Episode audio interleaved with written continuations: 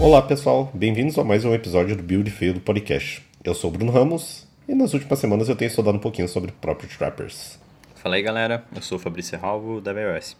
Fala pessoal, eu sou o Bruno Rocha e nas últimas semanas eu estive investigando crashes de iOS 14. Não recomendo.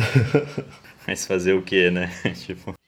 Bom, hoje a gente vai falar um pouquinho sobre Code Review. Mas antes, só um disclaimer. É, se você não segue a gente, o nosso Twitter é BuildFieldCast. É lá onde que a gente manda os próximos episódios e também a gente recebe as perguntas que a gente traz aqui nos nossos episódios. Bom, para começar, sempre com perguntas bem introdutórias, o que, que é o Code Review, processo de Code Review num time de desenvolvimento? Acho que, resumindo, assim, acho que talvez, lembrando do começo da carreira, quando eu tive o primeiro contato, era basicamente um segundo ou até mesmo um terceiro, enfim, um olhar a mais em cima do que você está tentando integrar ali né, na sua base de código. Então, você trabalhou numa feature, por exemplo, você vai juntar ela ali no seu projeto uh, e alguém, né, alguém do seu time, alguém que tem outro contexto ali, vai dar uma olhada, vai garantir de certa forma, vai dar sugestões, uh, eventualmente uh, vai tentar cumprir alguma regrinha que vocês têm de processo e tudo mais que pode ter escapado. Eu vejo no começo assim, eu acho que uma versão mais básica é um segundo olhar, sabe, em cima do que do que foi feito. Sim, eu enxergo muito também o Code Review como uma espécie de controle de qualidade. Mas acho que o motivo da gente ter um episódio só para isso é que, como a gente sabe na prática das nossas empresas, é muito difícil fazer um code review, cara. Não em questão de como comentar, mas acho que como fazer direito. Eu tava vendo um artigo esses dias e ele comenta que existem vários estudos sobre como o code review tem um impacto na cultura da empresa. Isso quer dizer como as pessoas conversam, como as pessoas resolvem problemas, o que as pessoas valorizam. Então, é um controle de qualidade, mas no fundo envolve muito mais. E acho que muitas empresas têm dificuldade em uhum. fazer isso É, eu concordo bastante. É, acho que muito ali disso ali dita também como que é, envolve até questão de times saudáveis ali também, né? De como que as pessoas ali estão satisfeitas ali dentro do time, qual a oportunidade que ela tá de aprender alguma coisa nova ou de ensinar alguma coisa nova também. Então é um assunto bem abrangente aí que vai abordar vários tópicos. Então, pelo que a gente conversou aqui, o Code Review nada mais é que a parte ali do, do processo de desenvolvimento, que uma pessoa que não desenvolveu o código em si, ela vai olhar o código do seu colega de trabalho e vai falar ali se se está tudo certo ou se existe alguma implementação diferente, alguma coisa melhor. Bom, beleza. Acho que o Rocha tocou num ponto que sobre a dificuldade de, de ter, né, um, de fazer code review e tudo mais. É, eu acho que falta um pouco até mesmo de alinhamento sobre o que as pessoas, sobre que as pessoas, né, sobre o que os times esperam de um code review, sabe? Então acho que esse, a gente vai passar pelas perguntas lá no Twitter, mas aí dá pra ver que cada pessoa tem meio que uma visão, sabe? De tipo, ah, eu deveria fazer isso, eu deveria fazer isso, eu deveria fazer aquilo. Então acho que falta um pouco de expectativa mesmo, de tipo, ah, o que a gente tem num code review, sabe? E aí eu queria puxar com vocês.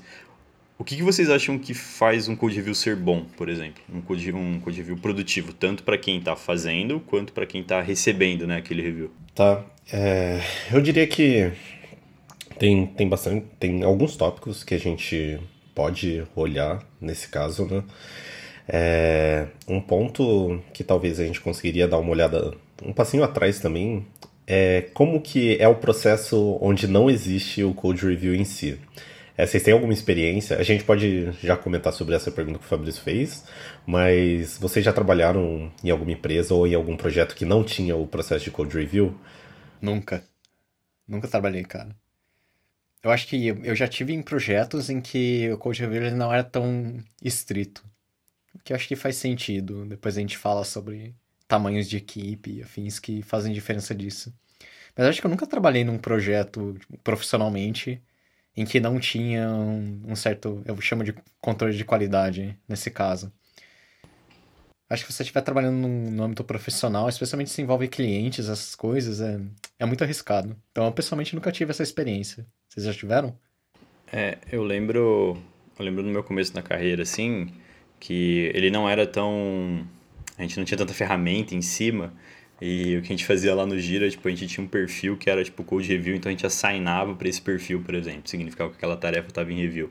E a galera olhava os commits mesmo, sabe? Então, tipo, você tinha lá o, você colocava o hash do commit, tipo, ó, beleza, tá aqui, ou até mesmo a branch. a pessoa ia lá e olhava e dava sugestões e tudo mais. Não era tão direto, é, não era tão azeitado ali, digamos, mas era um, era um processo mínimo ali, né? De, tipo, olhar nome, olhar performance, eventuais coisas que você poderia ter utilizado no componente A ou B, por exemplo. Acho que esse foi o, o meu começo, assim, não tinha um ferramental tão robusto, mas já tinha ali uma ideia do que, que era e a gente já colhia os frutos já. Eu lembro que por várias e várias vezes eu tive bons feedbacks de nomes, enfim, uh, como melhorar e tudo mais, né? Acho que, acho que no começo lá fazia muito sentido, por mais que a gente não tinha um ferramental tão robusto, a gente conseguia tirar proveito do, do processo em si. Uhum. Ah, eu fiz essa pergunta justamente porque no primeiro projeto que eu trabalhei a gente não tinha um processo de code review. A gente não tinha nenhum processo ali de desenvolvimento bem definido ali, utilizando o Gitflow, por exemplo, também. Então meio que as coisas tudo eram obtidas da master e fazia o push direto na master também. Então eu via que, que isso era muito ruim porque a gente, cara, a gente tinha vários malefícios em, em não ter essas boas práticas e, e muito menos processo de code review em si. Então, a oportunidade que as pessoas tinham ali, até mesmo de ensinar coisas novas uns aos outros, às vezes ela via alguma coisa errada, mas só que aquilo já estava no código que estava em produção, assim, saca? Putz, ali você já perdeu todo o gap ali, a oportunidade, tipo, de compartilhar resources, é, ou as fontes ali mesmo que ensinam alguma coisa nova, e às vezes falar, ah, já que está funcionando, deixa aqui, depois a gente vê de mudar, e isso nunca acontecia, saca? Então, tipo, era bem ruim não ter esse processo de code review. Respondendo a pergunta do Fabrício de antes, eu, eu pensei numa coisa interessante quando você mencionou que às vezes falta expectativa. O que eu acho legal disso, na verdade, não legal, né? Porque quando as coisas são criadas, normalmente é para resolver um problema. Então é é um problema, na verdade. Mas uma coisa interessante é que, por causa disso, muitas empresas elas fazem guias de code review. E, inclusive, se você pegar empresas muito grandes, como o Google, é até público. Eles explicam o que revisar, tipo, como responder comentários. Isso, eu acho que isso para uma empresa, eventualmente, se alguém tem problemas com isso, isso é algo que ajuda bastante. Sim, é, eu acho que é bem maneiro também essa questão de ter um guia ali, até mesmo para as pessoas que estão iniciando ali na carreira, né? e às vezes não teve ali a experiência de, de ter essa parte do code review em si, e elas já ficam bem é, bem ligadas ali do que, que de fato é o processo de code review e o que, que as pessoas têm de expectativa sobre aquilo e como que elas podem fazer, assim. Acho que é uma boa e tanto. É, acho que o ponto do guia, ele é... Ele é, uma, é, um, é, um, é um grande passo, assim, para você conseguir ter esse processo, de certa forma, equalizado entre as pessoas, enfim, tudo mais. Então, é, acho que talvez se uma empresa ainda, se seu time ainda não tem um guia, talvez dar uma olhada e não necessariamente ter um guia tão complexo igual do Google, porque eu imagino que eles, por exemplo, passaram por anos já de, de code review, enfim, acho que eles devem já ter feito bastante alteração em cima disso, dado é, colhido feedback e tudo mais, mas talvez comece acho que pelo mais básico, sabe? Talvez assim, acho que a parte de como comentar, como responder comentários, o que avaliar, talvez seja, talvez seja um bom início, sabe? Acho que não precisa ter um guia completo de 60 páginas, mas talvez um começo assim mais macro para conseguir equalizar aquilo, conseguir pegar e distribuir entre as pessoas do time qual que é a expectativa em si. E ouvir feedback do time também, né? Um assunto que eu queria puxar com vocês é sobre, eu vou chamar de práticas de code review. Eu já vou dar um spoiler da minha opinião um pouquinho, mas algo que eu penso é que o jeito, não o jeito correto, né? Porque essas coisas são muito subjetivas. Mas as formas boas de se fazer code review, elas mudam de acordo com o tamanho do seu time e o que o seu time está fazendo. Então eu queria perguntar uma coisa para vocês em steps. Mas como vocês acham que é, é um processo de code review legal para uma equipe muito pequena? Tipo, 5 devs iOS no máximo. Eu já tive uma experiência de trabalhar num time desse tamanho e era o tamanho do projeto como um todo, né? Não que era um squad em específico, mas sim o projeto em si. E o que a gente fazia, a gente se reunia algumas vezes durante o dia, né? É, em um meeting, uma call, e a gente dava uma olhada no que tinha. O que eu achava legal disso tudo era que, primeiro, que ao invés de a gente ter um olhar só em cima do código, a gente tinha vários.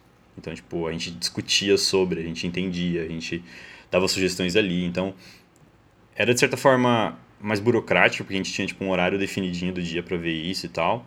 Mas eu achava bem produtivo pela questão da colaboração. Tinham mais pessoas. Então, e eu achava que, o, que o engajamento era bem da hora. Então, nesse time pequeno, tipo, putz, 4, 5 pessoas, eu gostava bastante do resultado disso. Tipo, eu achava que era bem interessante o que a gente conseguia extrair ali, ao invés de, tipo, uma pessoa dar uma olhada, ou duas, enfim. A gente até fazia os reviews antes, eventualmente, então, tipo, pô, a gente vai se reunir 4 da tarde, mas eu já terminei aqui, pede pra alguém dar uma olhada, sabe? Então, já tinha uma passagem ali. Mas depois a gente tinha uma, um meeting ali que a gente pegava, trocava ideia e discutia a solução. Eu gostava desse formato. Eu achava que dava mais. É, acho que todo mundo do time tinha noção do que estava entrando ali e como era um projeto pequeno, acho que é, isso não era algo insano, sabe? Acho que era bem saudável, na Basicamente todo mundo revisava tudo, né? Sim, todo mundo sabia cada linha que estava entrando. Isso eu achava bem produtivo. Sim. Para time pequeno funciona bem. Eu concordo bem. bastante com é. isso, cara. Eu, eu concordo bastante com isso para um, um time muito pequeno. Até porque se você tem poucas gentes, poucas pessoas, é até fácil para todo mundo acabar uhum. sabendo tudo do, do, projeto. E acho que isso é muito promissor, especialmente se você tem pessoas mais juniors no projeto. Elas conseguem ter muito mais visão do que está acontecendo ali e ownership do projeto também. Eu acho que para um time pequeno funciona muito bem você ter essa visão de todo mundo pode revisar tudo. Sim, e acho que quando a gente vai nesse caminho, no time pequeno, com pessoas mais. a galera que está começando a carreira, é, eventualmente, se você fosse num outro, numa outra abordagem de tipo, ah, vou comentar e tudo mais, no GitHub, no GitLab, enfim, qualquer que seja o seu o lugar onde você mantém seu código, acho que talvez no comentário você perde coisas, manja. Você não dá uma explicação mais profunda, você às vezes não consegue fazer uma analogia ali por tá comentando, por ser algo mais formal, sabe? E acho que enquanto está numa call ali trocando ideia, as coisas são mais naturais. Então acho que tem, tem um benefício da hora. Boa, beleza. É, parece fazer bastante sentido. Como não tenho experiência de ter o processo de code review em um time menor assim, é, eu não tenho muito diferente do que falar sobre isso, mas me parece fazer bastante sentido também. Pelos mesmos motivos que vocês comentaram de todo mundo ali ter contexto de tudo ali que está entrando. E até que dependendo do nível de projeto que tem esse time pequeno, às vezes o projeto não é tão pequeno assim também. Na verdade, ele pode ser um projeto grande. E aí, tipo, tentar fazer essa divisão por contexto me parece um pouco arriscado também. Sim, isso era. Esse formato era exatamente como eu fazia também quando eu trabalhava na móvel em, em equipes menores. Funcionava muito bem, na minha opinião. Infelizmente, a maioria do, dos times que sofrem com esse problema, eles não são times pequenos, são times maiores. E aí minha pergunta é: e se você tiver um time com mais de tipo umas 15 pessoas? Vocês já sabem minha opinião sobre isso, então eu queria deixar vocês falarem um pouquinho. O que, que vocês acham quando tem muito mais pessoas no time? Tá, eu vejo que times que têm grande escala dessa forma, eles enfrentam vários problemas dentro do, do processo de code review em si. Então, seja tanto das pessoas que abrem o pull request e precisam de aprovação das outras pessoas ali, essas pessoas precisam ter contexto para ver se o código realmente faz sentido, que daí é a parte do, do code review em si. Então, para isso, eu já diria que a gente tem a funcionalidade do GitHub lá, por exemplo, com, com Code Honors, que você consegue fazer configuração por arquivo, pastas, enfim, de usuários específicos precisarem revisar aquela parte do código. A gente tem também o problema de pessoas, talvez com bastante contexto da aplicação, cuidando de várias partes e, consequentemente, várias pessoas abrindo pull request e as pessoas precisarem revisar aquilo.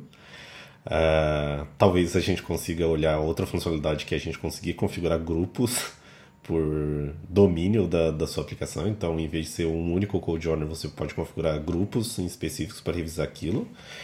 Eu diria também que tenha outro ponto que é a questão de ownership em si, ou até mesmo da questão das pessoas não se sentirem confortáveis de revisarem códigos que não alteram o seu próprio domínio. Mas aí eu acho que vai muito de pessoa para pessoa, não diria que tem uma solução em si. Mas enfim, eu acho que é um desafio tanto. Tem vários outros tópicos que eu acho que eu não estou me lembrando agora, mas é um desafio tanto essa parte do code review em si, em, em times de grande escala. É, acho que quando você sai de um contexto de um time pequeno ali, de vai 5, 6 pessoas para 12, 15, 18, muita coisa muda, né? Tipo, muita coisa muda porque talvez não necessariamente só o seu projeto está mudando. Tipo, não é só a questão do code review que está mudando eventualmente, tipo, não para de entrar pessoa no time, vocês começam a se dividir em mais contextos, tem mais features para desenvolver, enfim. Acho que por exemplo, comecei um problema no CI, por exemplo, de tipo, talvez o nosso CI não suporta esse tanto de gente aqui, tipo, essa quantidade de pull request começa a demorar mais, enfim. Se você tem a questão do code review apenas isolado, acho que o que o Brunão colocou já faz muito sentido já. Mas aí se você ligar com outros problemas que você está tendo por motivos de estar escalando, aí vira um inferno, assim, tipo, eventualmente manter o projeto, mas, tipo, é, a gente viu isso acontecer no iFood, tipo, não, acho que não era um inferno em si, mas a gente teve alguns problemas, tanto com code review quanto com tamanho de projeto, enfim. Acho que a gente já falou bastante disso. Mas, tipo, acho que o que o Bruno trouxe faz bastante sentido, cara. Você vai ter uma série de coisas ali, pessoas, tipo, que já trabalham há bastante tempo, tem muito contexto. Então, como que você divide, como que você compartilha aquele conhecimento ali, sabe? Como você tira do silo ali, sabe? Então, acho que code review, quando você está escalando, é um bagulho foda, assim. De, tipo, vai ser mais um problema da escala se você não tiver feito um planejamento, não tiver olhado para, tipo, olha, como a gente vai crescer desse jeito. Então, acho que para mim é mais um reflexo, tipo, de uma escala meio descontrolada, saca? O time começa a crescer. Agora, se você pega um time que está estabilizado, 15 pessoas, e ele já roda certinho há um tempo, você já tem uma separação de contextos, as pessoas já têm, por exemplo, uma expectativa mínima é, de como que é um code review, como as coisas vão funcionar. Você tem até mesmo um SLA, digamos ali, para tempo de aprovação de um pull request. Ah, beleza, a gente entende que um pull request ficar dois dias esperando o review é ok, por exemplo. Enfim, chutando aqui. Mas acho que as expectativas estarem setadas vão ajudar bastante se tiver tipo, um time crescendo, sabe? Agora, se tiver um time crescendo, sem ajustar a expectativa, sem pegar feedback, sem entender os outros problemas que estão rolando, mano, aí vai ser complicado pra caralho e aí vai ser dor de cabeça em várias frentes, sabe? O code vai ser só mais um problema que você tá tendo. É, eu acho que isso faz muito sentido, sim. Talvez dando uma, uma ideia mais geral, tipo, colocando num, num exemplo, eu acho que o que a gente pode dizer é que se você tem uma equipe muito grande, você precisa ter um senso de ownership muito grande no, no projeto. Senão pode acontecer duas coisas.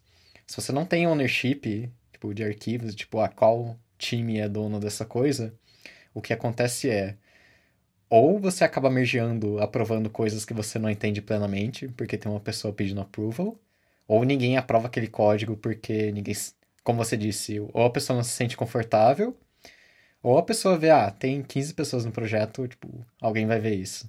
Tipo, depois eu vejo isso, sabe? Esses são dois problemas que, que podem surgir, na minha opinião, então acho que funciona muito bem você começar a criar o conceito de ownership.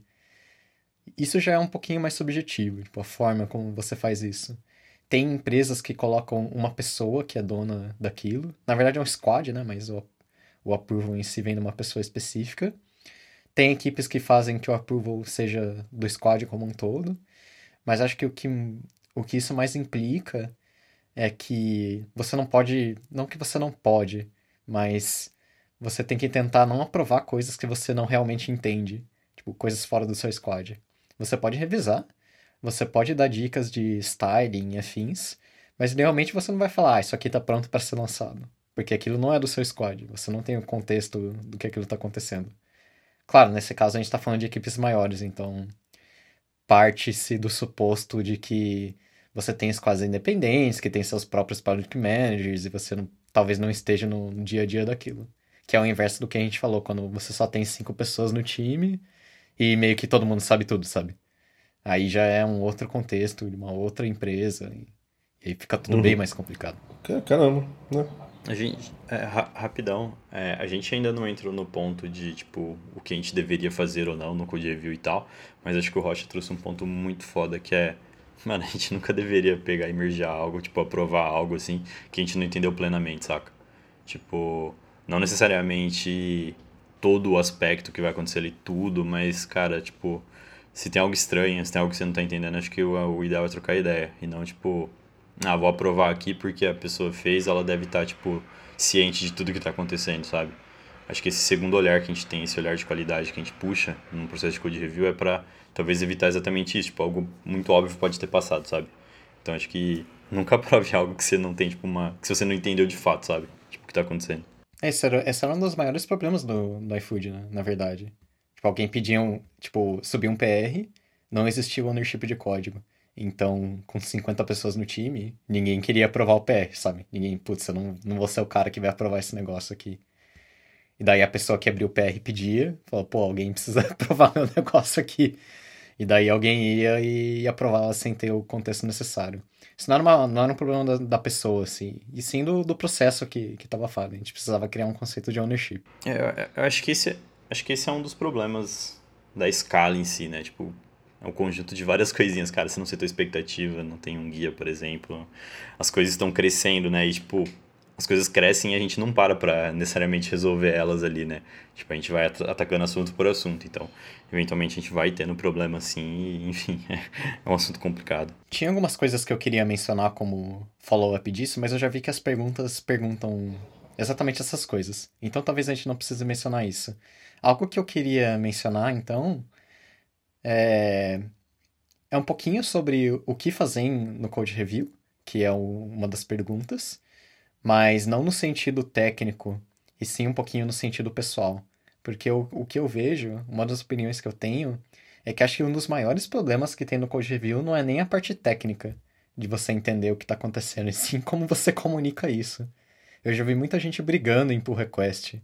E até acho que é por isso que, quando eu mencionei no começo que os estudos falavam que Code Review tem um impacto na, na cultura da equipe, acho que isso envolve muito também construção de equipes e o contato entre essas pessoas. O que vocês acham sobre isso? Cara, eu acho. Assim. É um dos. Pra mim, é um dos maiores problemas também. É, inclusive, eu vou fazer um merchan aqui. A última talk que eu dei no Cocoa Heads de Campinas foi sobre o processo de code review. Então, se entrar lá no YouTube, lá no canal do Cocoa Heads, eu falo bastante também sobre isso. Que é a questão de ser um processo empático e humanizado, né? Porque essa questão de das pessoas brigarem por request, é, tanto por opiniões diferentes sobre alguma implementação, ou de pessoas meio que cobrando pessoas talvez mais júniores ali sem explicar o real motivo ou compartilhar ali as informações necessárias para que ela realmente entenda, cara, isso torna um processo totalmente árduo, assim. As pessoas têm medo, as pessoas têm sentimentos, saca? Então, tipo, por que não se importar com esse sentimento das outras pessoas no processo ali de, de code review. Inclusive tem um frameworkzinho que a gente tenta seguir também, é de uma talk da Troy Swift de 2018, da April, que é como que a gente consegue ter compaixão nesse processo de, de code review. Então, respondendo algumas perguntas básicas antes de fazer algum comentário. Então, tipo, se aquilo é verdade mesmo, ou se é só sua opinião. Se sim, é verdade, então compartilhe o porquê que aquilo é verdade. Então, seja documentação, seja algum artigo, seja alguma boa prática, algum design de código, etc. Se você está sendo gentil, então, ali no momento, tipo, ah, tente ali mais fazer perguntas do que realmente afirmar, até, até algumas, algumas colocações de palavras ali mesmo para você abrir ao diálogo e não simplesmente. Ah, ou simplesmente ditar aquilo de fato, e você tá falando que é, é a sua lei e pronto. E tem outro tópico que eu realmente esqueci. Porque quando tava vindo isso, eu esqueci. Peraí, deixa eu ver se eu lembro. O cara deixou. O cara fez a deixa aí do esqueci pra galera lá no YouTube assistir. É, eu vi essa talk aí umas, umas duas vezes já. É, ela é muito boa, essa do, do Bruno Ramos. É, não é merchan, não, ela é, ela é realmente muito boa. E mostra um pouco o que a gente sofreu lá no iFood, como que a gente melhorou, acho que algumas coisas. Mas um ponto, cara, no fundo são. Tipo, por mais que você tá colocando código ali em produção e tudo mais, é, são duas pessoas, né? Tipo, ou até mais, assim, uma pessoa que está abrindo pull request e outra que está avaliando. É, e aí, tipo, eu me pergunto se, tipo, às vezes a gente vê um comportamento, acho que não muito legal no pull request, e eu sempre me questionei, tipo assim, cara, se eu tivesse mostrando esse código para essa pessoa, tipo, na mesa dessa pessoa, será que ela olharia para mim e falaria isso? Tipo, na minha cara, assim, saca? Tipo, tipo assim, ô, mano, isso aqui tá uma bosta, assim, tipo, ô, muda isso aqui. Tipo, não, mano, é, muda isso aqui por causa disso disso e disso, porque assim você vai conseguir isso, isso e isso. Tipo, são argumentos, é a construção do que a gente fala. Então, tipo, uma coisa que meio que dá para levar em consideração é quando a gente está escrevendo, é, especialmente se você, por exemplo, no iFood a gente escreve toda a documentação em inglês, então, tipo, não necessariamente a gente vai ter vocabulário bastante, a gente, tipo, talvez se expresse de uma maneira que no português, uhum. por exemplo, ou ali no dia a dia a gente expressaria diferente, sabe? Então, tipo, lembra disso antes de pegar e fazer um comentário que, tipo, cara, será que a pessoa, tipo, que vai ler, ela não vai interpretar isso e vai se... não se ofender, mas, tipo, vai ficar chateada, por exemplo?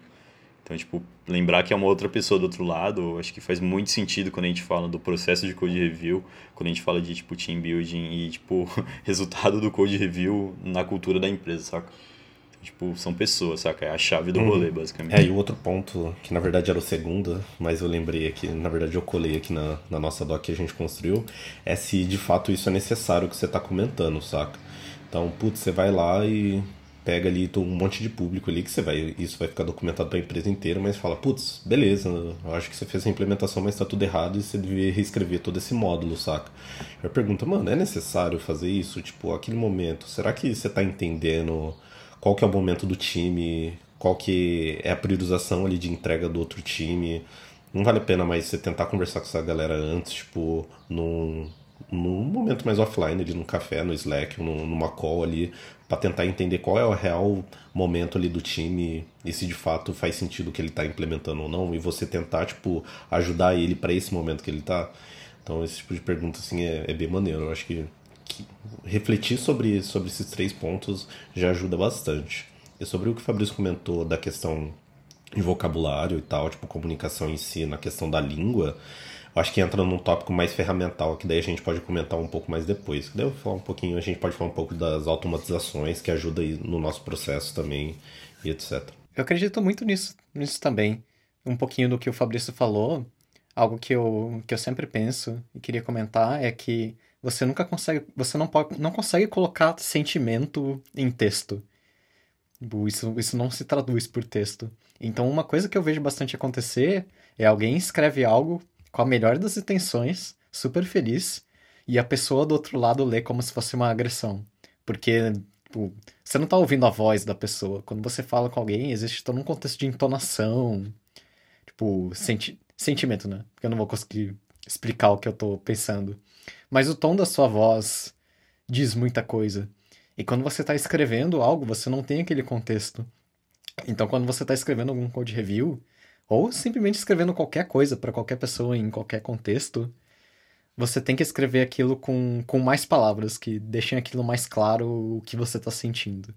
E, obviamente, num code review, o que você quer fazer é não pedir alguma coisa, mas sim mostrar um outro ponto de vista e abrir uma conversa sobre aquilo. Algo que eu pensei dos pontos que o Brunão falou também é que ele mencionou sobre opiniões. Então, uma coisa que eu tento aplicar é nunca peça, nunca peça alguma coisa no code review que é uma opinião sua. Peça só algo que é fato. E o que, que é um fato? Alguma coisa que o time decidiu e está escrito no style guide em algum lugar que alguma que qualquer pessoa pode procurar. Se não está escrito no style guide, aquilo é sua opinião. Então você não pode pedir aquilo num pull request. Você pode abrir uma conversa sobre aquilo, investigar se aquilo pode entrar no, no style guide, mas não falar, ah, tem que mudar isso aqui porque isso aqui tá errado. Cara, isso é sua opinião. Isso não, não dá certo para ninguém, tipo, ninguém ganha com isso. Isso só atrapalha.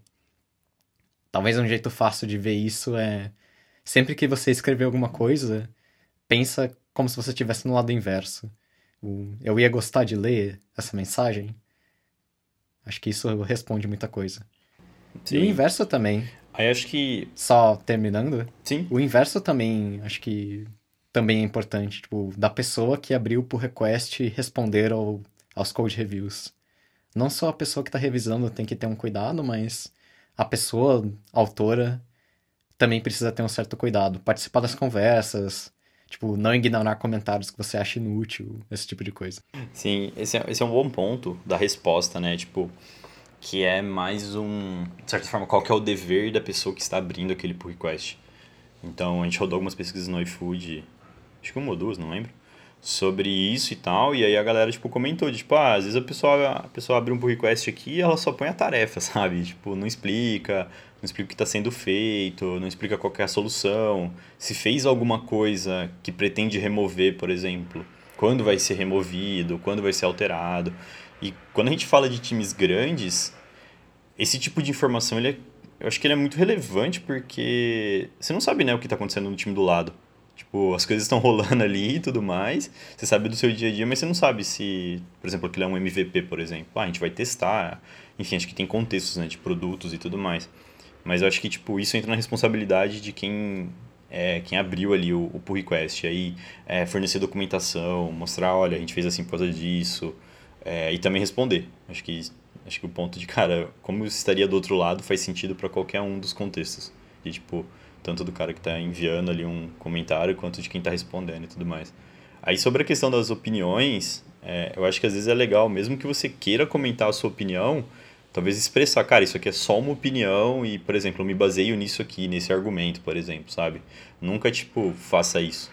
Mas, olha, você poderia fazer isso, mas isso é só minha opinião e aqui eu falo um pouco mais sobre, por exemplo, ou conversa com a pessoa no, no privado e tudo mais. Acho que questão de isso é verdade ou não é um Sim. baita ponto. É, sobre essa questão mesmo que você comentou, tipo, se é só a sua opinião, às vezes, quando eu não tenho um embasamento suficiente para comentar algum tópico, e eu acho que é interessante também compartilhar isso com as outras pessoas, é, eu costumo colocar o sufixo de Nietzsche, que daí representa o nitpick ali. Não sei muito bem a tradução, acho que é picuinha, alguma coisa assim, mas tipo, só falando que, cara, isso daqui é totalmente aberto de você aceitar ou não, saca? Tipo, você achar que faz sentido ou não, mas é a minha opinião sobre esse código.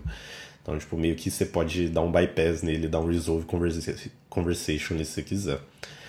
É, mas sobre essa parte da documentação em si, o Rocha comentou sobre Style Guide e decisões de de fato é, ter um embasamento técnico ali do porquê que você está comentando aquilo. Eu acho que isso é mandatório, assim. E são decisões que você tem que, é, tem que tomar com todo o seu time.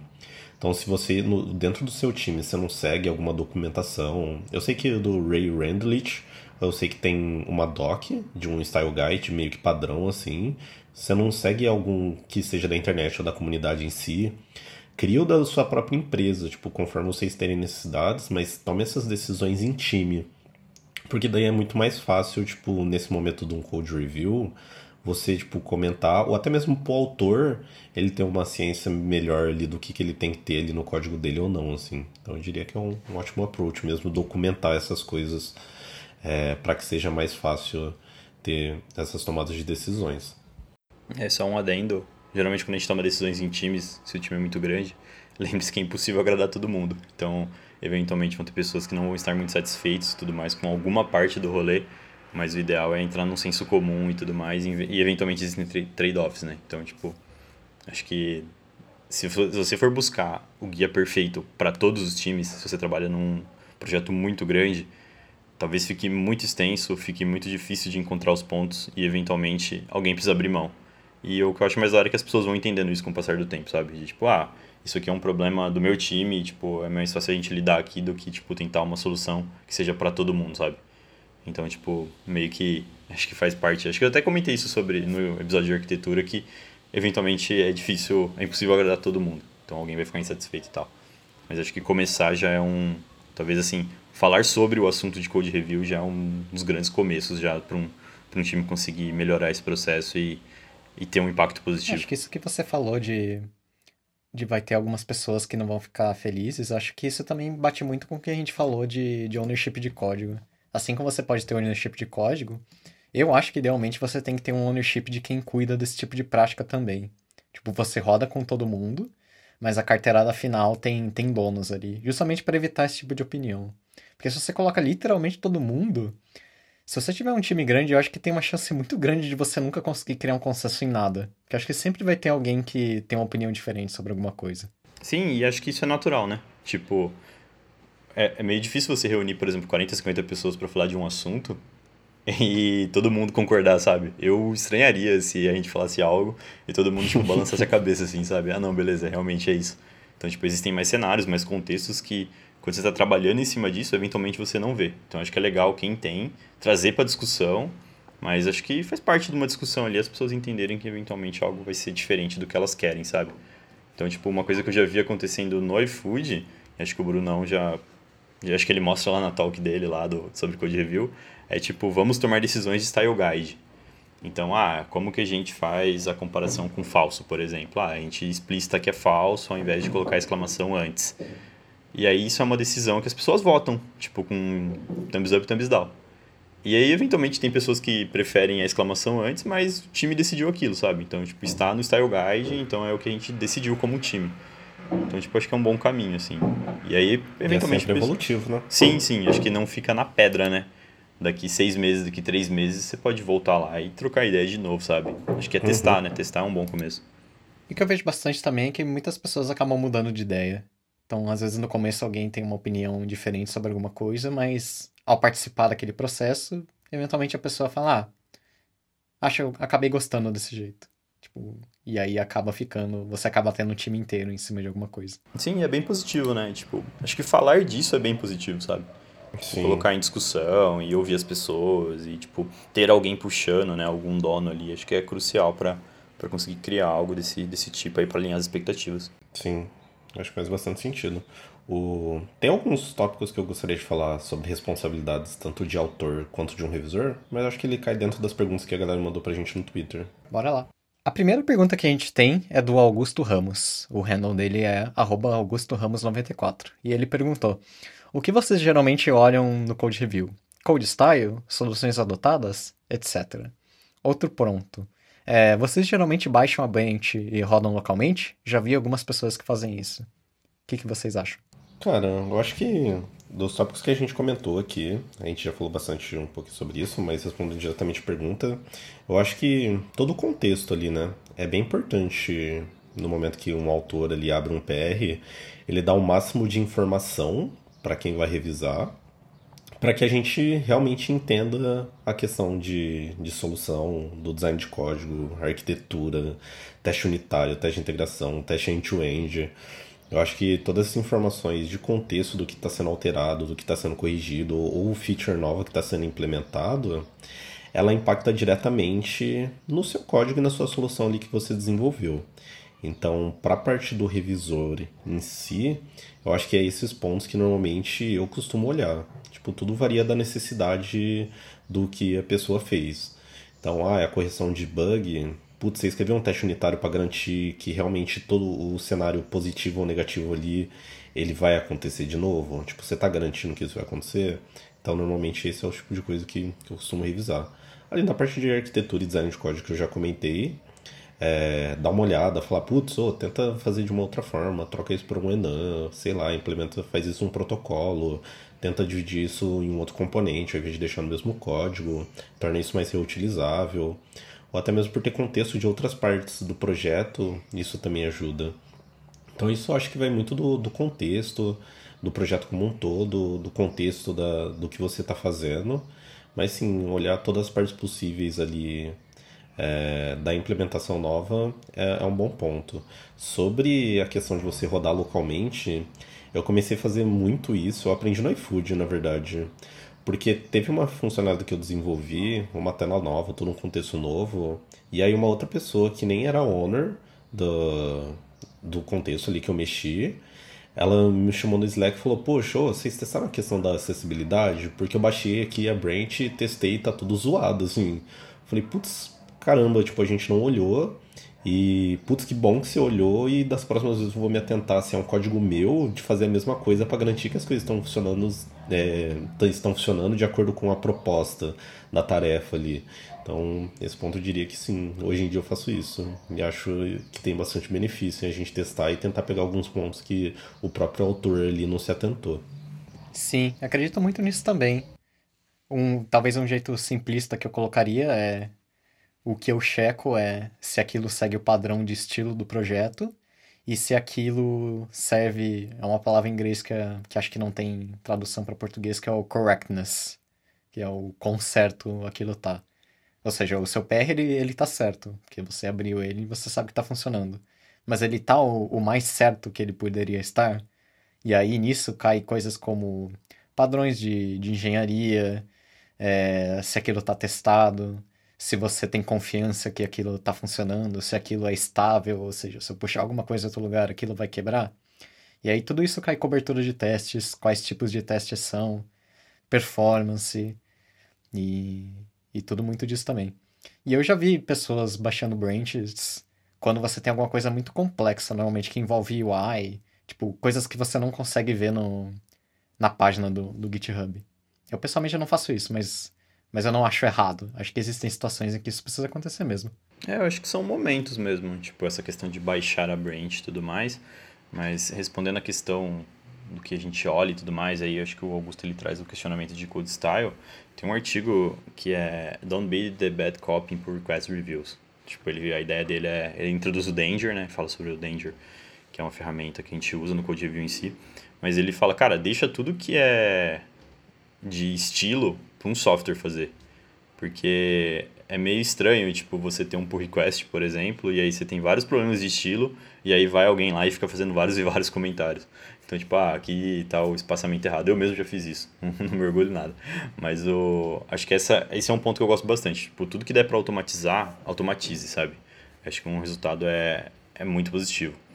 E aí acho que o ponto da, de baixar a branch e tudo mais, acho que o que o Rocha trouxe de quando tem algo mais complexo e e acho que vale a pena. Tem bastante ligação com a pergunta do Vinícius Carvalho, que o Twitter dele é ViniciusC70, que é sobre é, rodar, né? Tipo, rodar o projeto, rodar os testes. Uh, eu acho que isso tem que ser um CI que tem que fazer. Então, acho que é a parte de deixar tudo que é automatizado ser automatizado. Não gostaria de me preocupar com isso. Mas aí entra no ponto que o Bruno Ramos trouxe, de tipo, cara, não necessariamente um CI vai conseguir pegar se você escreveu um teste para um cenário específico. Então, acho que essa análise ela é muito boa. Olhar, tipo, se tudo está coberto e se, se deveria ou não, sabe? Tipo, fazer essa análise. E acho que um ponto que ele traz na pergunta aqui é se esses pull requests que são de features que você não tem contexto, se é uma boa dar uma olhada. Cara, eu acho que é pelo ponto de que as pessoas às vezes elas estão viciadas de certa forma no que elas fizeram. Então, tipo, a pessoa trabalhou tipo uma semana, duas semanas ali na feature, e às vezes ela deixou escapar um detalhezinho que alguém olhando de fora, tipo, pega de primeira, mas então, tipo, eu acho que é bom às vezes se aventurar e tudo mais, ou tipo pedir mesmo ativamente para alguém pegar e dar uma olhada na no seu PR que é fora do seu contexto, sabe? Fora do seu escopo. Então, tipo, acho que isso é bem positivo. E aí ele pergunta se isso não fica igual ao GIF, que é o GIF daquele cara, acho que num estádio, num show, assim, que ele vai revistar e só, só tipo, encosta na pessoa, basicamente. Mas se você quiser ver o GIF, vai lá nos Twitter, vai lá no, na thread. Uh, mas acho que é isso, tipo, deixa o software fazer a parte automática, dá uma olhada no que tem lá e, e coisas fora de contexto vale a pena, sim, dar um, dar um bisu, sabe? Você vai conseguir, talvez, pegar coisas que a galera que desenvolveu não, não conseguiu pegar. Sim, é, ainda sobre esse ponto de revisar PRs de outros contextos, talvez que você não seja owner, para mim, eu considero que é toda uma oportunidade para aprender coisa nova e ter contexto do que está acontecendo no projeto como um todo. Então, eu acho bem interessante também. Concordo com os Concordo pontos. também. É muito legal ver PRs de outras equipes, mas eu não aprovaria nenhum deles. É aí que, que nasce o perigo. Já aprendi coisa nova aqui. A próxima. Vou parar de aprovar PRs que não são do meu time, porque eu faço isso. Mas faz total sentido não aprovar. Mas sim, tipo, deixar alguma sugestão, alguma coisa ali. Acho que é mesmo, né? É, o problema, talvez, falando de um, de um jeito mais dinâmico, o problema não é nem você aprovar. É o problema seria a pessoa que abriu o PR mergear tendo só o seu approval, uhum. que seria no caso de uma pessoa que não tem o contexto daquilo. Porque daí você não, como eu tinha mencionado no, na outra pergunta, tipo, você não tem o poder de garantir o correctness daquilo, só a partir do, do estilo. Então eu gosto bastante de revisar outros PRs em questão de se aquilo está escrito certo, se aquilo usa boas práticas, mas se aquilo está certo de verdade, não sou eu que posso dizer. Então eu tento evitar isso. A próxima pergunta que a gente tem aqui é do Roger Oba, o arroba rogerluan underscore. Ele perguntou quem deve obrigatoriamente fazer review de um do código? Code owners, team leads, round robin, o time todo? Deve haver um mínimo de pessoas? Eu acho que isso a gente respondeu no com metade desse episódio, que a gente puxou metade do episódio para falar justamente disso, né? Mas dando um, um resumão, depende do tamanho do time. Com times pequenos é legal todo mundo revisar, com times maiores você já quer ter o sistema de ownership no lugar. Então eu vou passar para a próxima pergunta dele, que ele fez duas perguntas e ele perguntou: Quais ferramentas de code review automático vocês gostam e usam e por quê? Quais regras de code review especificamente vocês mais gostam? Eu não chamaria isso de ferramenta de code review automático, e sim ferramentas de outras coisas que acabam ajudando um pouquinho nisso. Que no caso seriam linters. Então, como o Fabrício falou, é muito chato você ficar colocando comentário de ah, tem um espaço a mais aqui. Ah, o nome tá errado disso aqui. Essas coisas são, são, muito, são muito importantes. Mas são muito chatas de você colocar num pull request. Sim. Então, o que a gente acaba fazendo é. Você tem um software local você mesmo que, que cuida disso. E daí, quando você abre por request, já tá tudo certo. É, tem um. Acho que falando de ferramentas e tudo mais, é, no iFood a gente usa bastante o Danger. E o que eu acho mais da hora lá é que a gente, com o passar do tempo, a gente foi criando coisas, sabe? Então, é, já criaram um plugin lá que verifica tamanho de arquivo adicionado, para evitar, por exemplo, a gente colocar um asset muito grande que a gente não percebeu. Uh, a gente tem plugin, a gente não tem um plugin, né, mas a gente tem uma implementação nossa que, por exemplo, verifica se você mexeu em alguma classe de view, isso não é tão perfeito, tão bem definido, mas, por exemplo, ah, mexeu no view controller, mexeu num, num arquivo com sufixo view, enfim, é, e ele vê isso, e aí se isso é verdade, ele fala para você, cara, aparentemente você mexeu nisso, coloca uma evidência. Então ele sugere para você que você coloque lá um GIF, um vídeo, que eu acho que é uma boa prática, entrar na documentação de, de que o, a pessoa que está abrindo o pull request deve fornecer.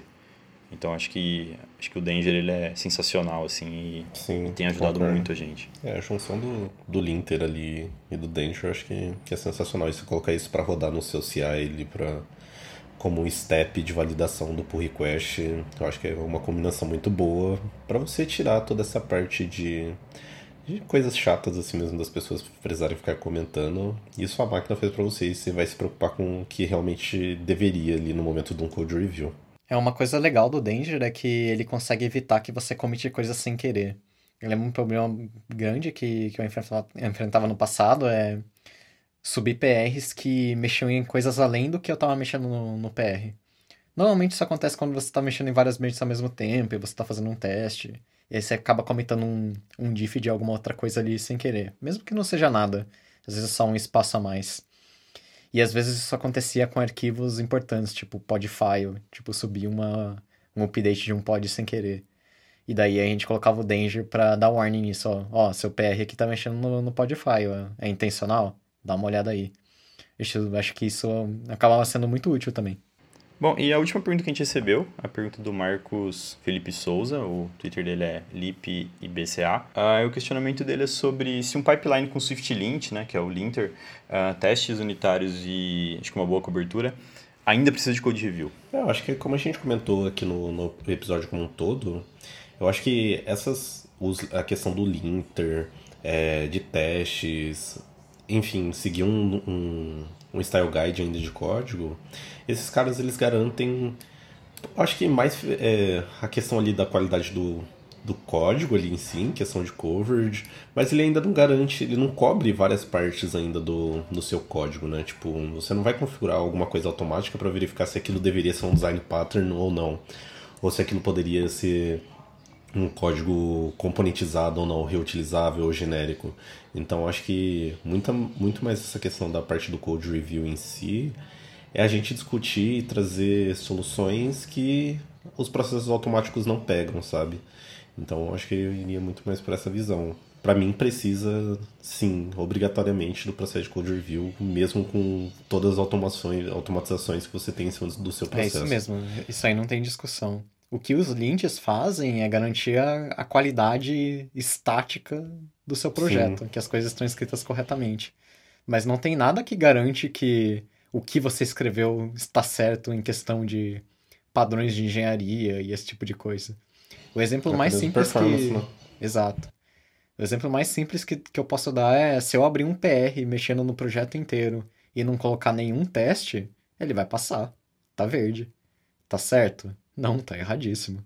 Então, não tem como automatizar 100% o code review. Você só consegue ajudar com coisas básicas, tipo estilo. É, acho que por mais que, por exemplo, a gente fale, ah, temos testes unitários, por exemplo, nesse pull request, mas será que o teste está certo, por exemplo? Tipo, será que é, houve o entendimento correto ali do requisito em si? Tipo, ah, eu precisava de um botão verde na tela, mas o botão tá vermelho. Então, tipo, acho que esse segundo olhar que a gente começou, comentou lá do começo do episódio acho que ele vem para ajudar em coisas que o, o, software não pega, né?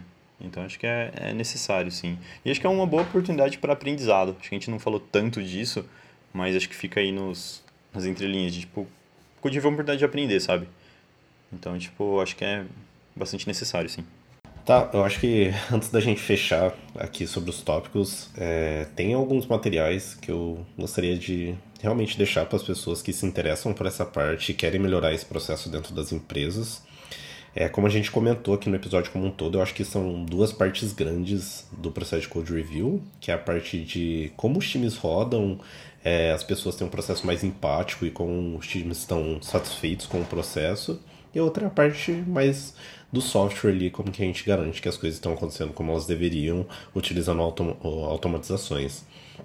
Então, é, alguns que eu acho muito importante, tipo, é, é esse é a talk que eu falei da April, da TriSwift 2018. Acho que é, é, Compassion Yet Candidate Code Review Process, mas eu vou, vou deixar o link.